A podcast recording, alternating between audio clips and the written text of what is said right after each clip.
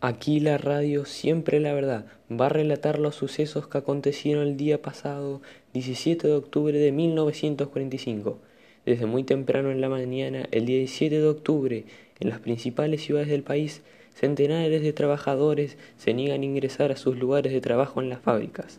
Desde los barrios industriales de la capital de la nación, los manifestantes marcharon hacia la Plaza de Mayo.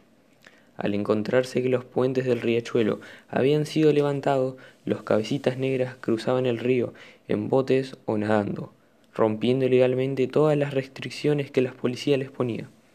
Cuando se hace el mediodía, las calles son violentamente obstaculizadas por la cantidad de trabajadores humildes, el proletariado, que perturban la paz de los residentes de la zona céntrica de la Gran Buenos Aires, horrorizando tanto a los hombres como a las mujeres que vivían ahí. A altas horas de la noche, Juan Domingo Perón sale al balcón, emitiendo un discurso que alentaba aún más a las dichosas multitudes. Mañana daremos más información y gracias por escucharnos. Tenga un buen día.